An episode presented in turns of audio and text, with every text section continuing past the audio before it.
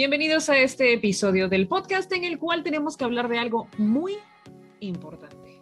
Ayer, haciendo uso de toda mi gala de millennial, millennial, eh, utilicé un sistema, una página ilegal para, para poder ver, eh, uy, ¿cómo se llama? Para poder, para poder ver The Suicide Squad.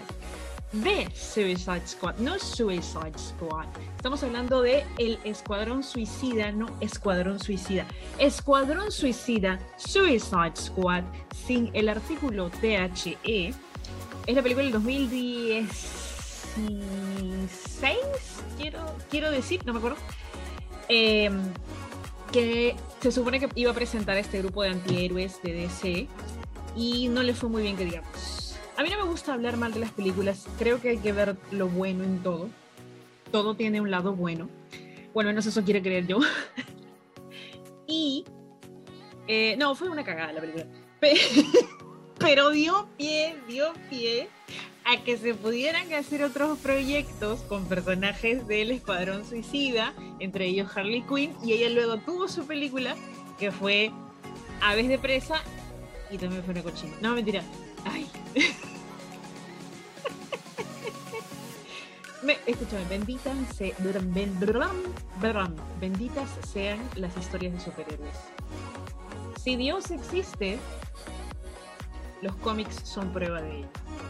Sí, escúchame, ya puedo, ya puedo abrir una iglesia para hablar estupideces. Perdón. ¿Qué pasa hoy? Em, eh, yo disfruté Aves de Presa, Birds of Prey. ¿Por qué? Porque creo que viene a ser la, eh, eh, la Bridget Jones de Harley Quinn, ¿ok?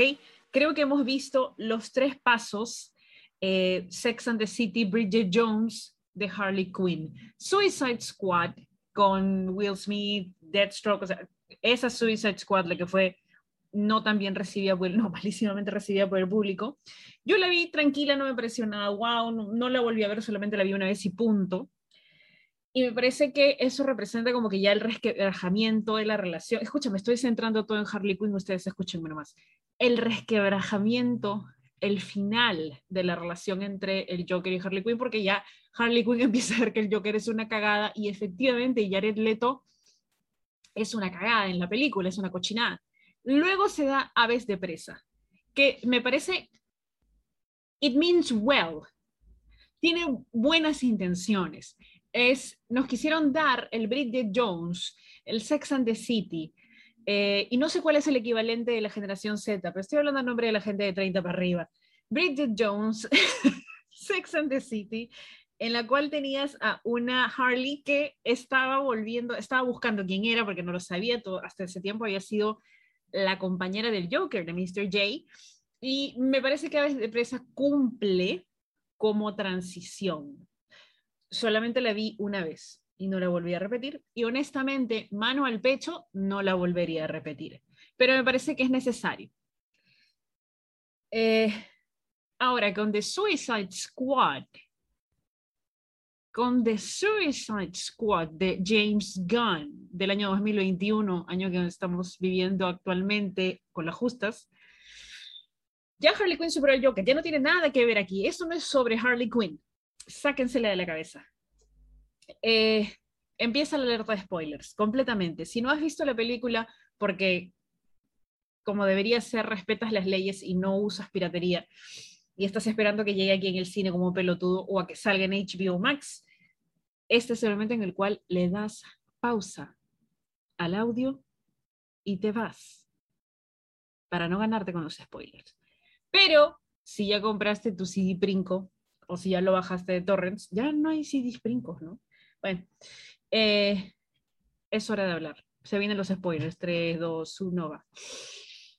Escúchame, James Gunn tiene una relación con la música que a mí me gusta mucho. Lo disfruté en Guardianes de la Galaxia, fue divertidísimo.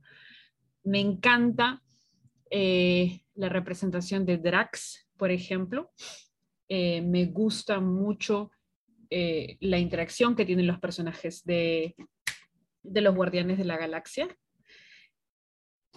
Y el hecho de que una película empiece con Johnny Cash, ya tiene un checklist así marcado. O sea, ya tiene un ítem en mi checklist.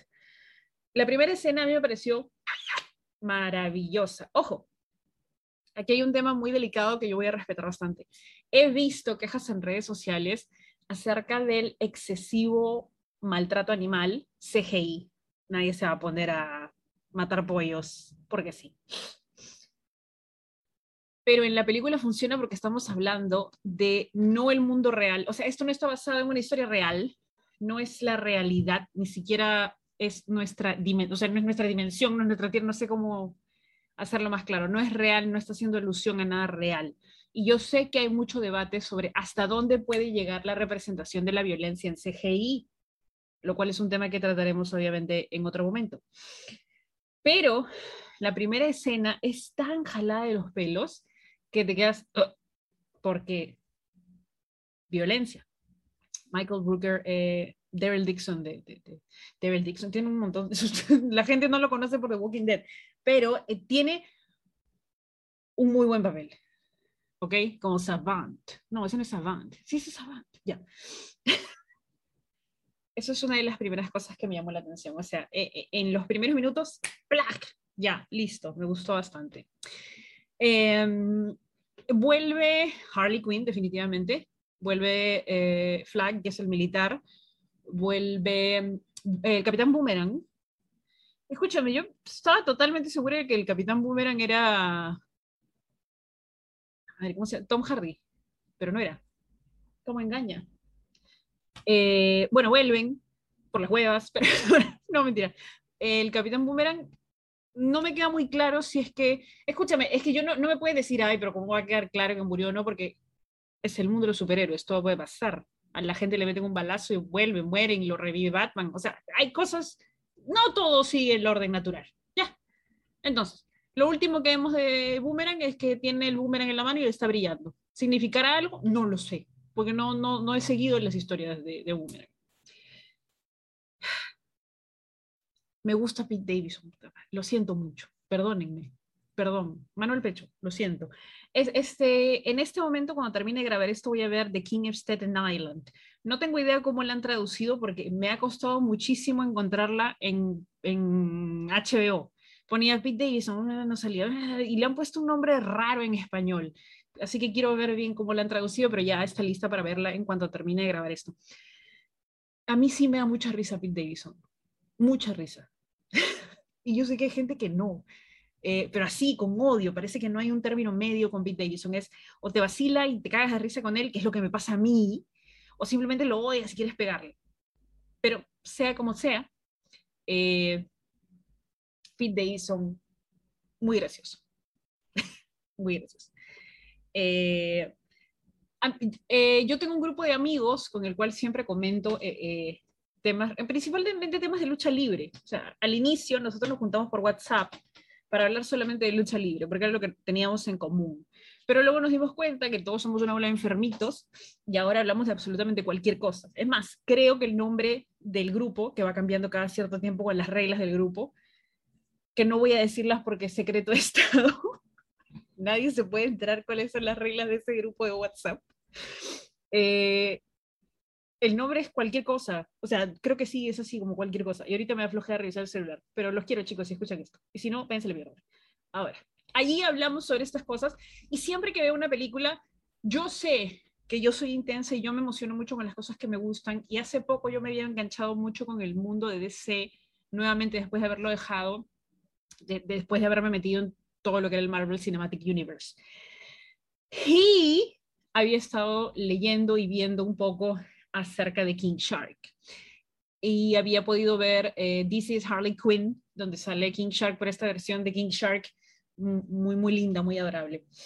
Eh, entonces tenía muchas ganas de ver la, la, película de Suicide Squad y en cuanto terminé de verla le escribí a este, este grupo de WhatsApp de amigos y le dije, alguien ya la vio, alguien por ahí la vio y me dijo, pucha, no me gustó, no pasa nada. Y yo sentí una daga en mi corazón. ¿No les pasa que ustedes, o sea, ahorita me llega el pincho, ¿ah? pero antes sí, que ustedes están muy emocionados por algo y le dicen, oye, ¿viste tal cosa? Y te dicen, no, no me gusta tanto. Puta, como que, ay, no. Como que te hacen daño.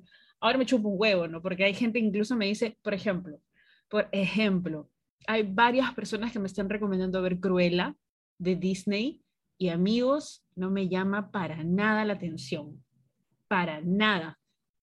No sé, yo no soy muy fanática de estos, de estas, este, cambios de historia respecto a personajes que antes eran muy unidimensionales en nuestra infancia. Maléfica es mala, punto. A mí déjame ahí. No, pero pobre, no, cállate loca. Maléfica es mala porque es una desgraciada y así desgraciada me encanta y la admiro. Nada más. No tengo por qué saber si ha tenido trauma, no me interesa. Como una desgraciada, yo la admiro y es lo máximo, lo mejor que ha pasado. Maldita Aurora. Maléfica.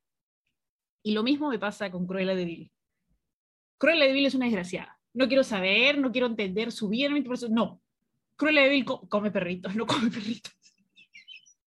Perdón. Mata perritos para hacer ropa. No me interesa. O sea, pero es un punto de vista personal, ojo. Eh, obviamente que es un punto de vista personal, no hay un club de fans de gente en contra de Cruella. Eh, y no, no me llama la atención ver Cruella, eh. hay mucha gente que me ha dicho que sí. Pero la verdad, yo, o sea, pensando también en esas personas, nunca digo, no, qué cagada, Cruella, digo, no, sí, amiguito, no te preocupes, la voy a ver. Y ni pincho que la voy a ver. Pero The Suicide Squad realmente me emocionó y me gustó. Y me emocionó y me gustó por dos cosas en particular. No, tres cosas en particular. Primero, eh, hay, una, hay una frase, yo creo que en todas las películas y en las series que veo hay una frase que se te pega o que te golpea así, al corazón. Nuevamente, al corazón. Y en este caso fue la frase de Tai, tai, maldita sea, Taika Waititi, voy a, voy a buscarlo, es increíble que pueda pronunciar absolutamente, absolutamente cualquier nombre menos el de este hombre. Escúchame, yo sé cómo se llama. Ay, caray. Yo sé cómo se llama. ¿Ya? Ahí está, Taika Waititi. Gracias. Maravilloso hombre.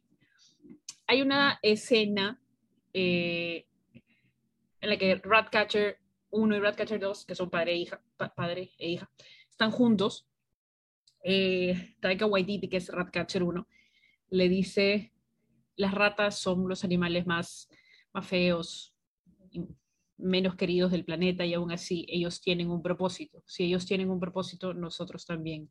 Y en el corazón. Soy una persona simple. A mí hazme llorar y yo voy a decir qué gran película. Y es muy difícil hacerme llorar. Porque no me hacen llorar las cosas que deberían hacerme llorar. Hay muchas películas que mi familia las ha visto llorando. Y yo volteando, ¿qué te pasa? ¿Qué tienes? Por ejemplo, hay una película que nunca me perdonan que no me he hecho llorar, que es No se aceptan devoluciones con Eugenio Derbez. Amigos, ni por acá, ni una lágrima, seco el ojo, nada, nada de nada.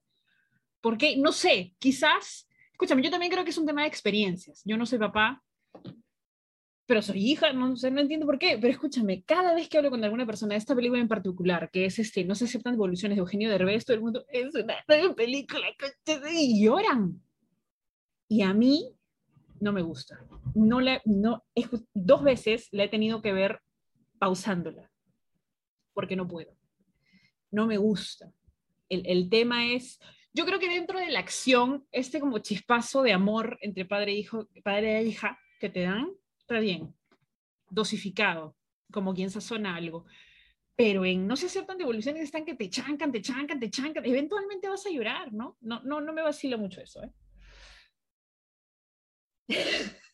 y esta es la, la, o sea, la primera razón que me llamó la atención de la película es esa frase. Ya, listo. El toque al corazón. Segundo, John Cena es mejor actor que La Roca y ambos son malos actores. Mentira. No. Eh, la roca, es imposible no querer a la roca. ¿Ya? Y, de la misma razón es imposible no querer a John Cena.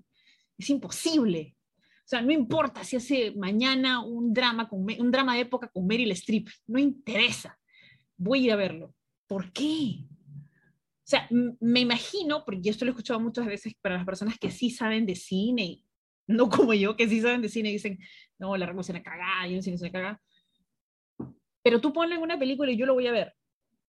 Principalmente a John Cena porque hay un tema de ser encantador. O sea, charming, algo por ahí. Y este personaje que él tiene de Peacemaker, de Peacemaker eh, es completamente bizarro.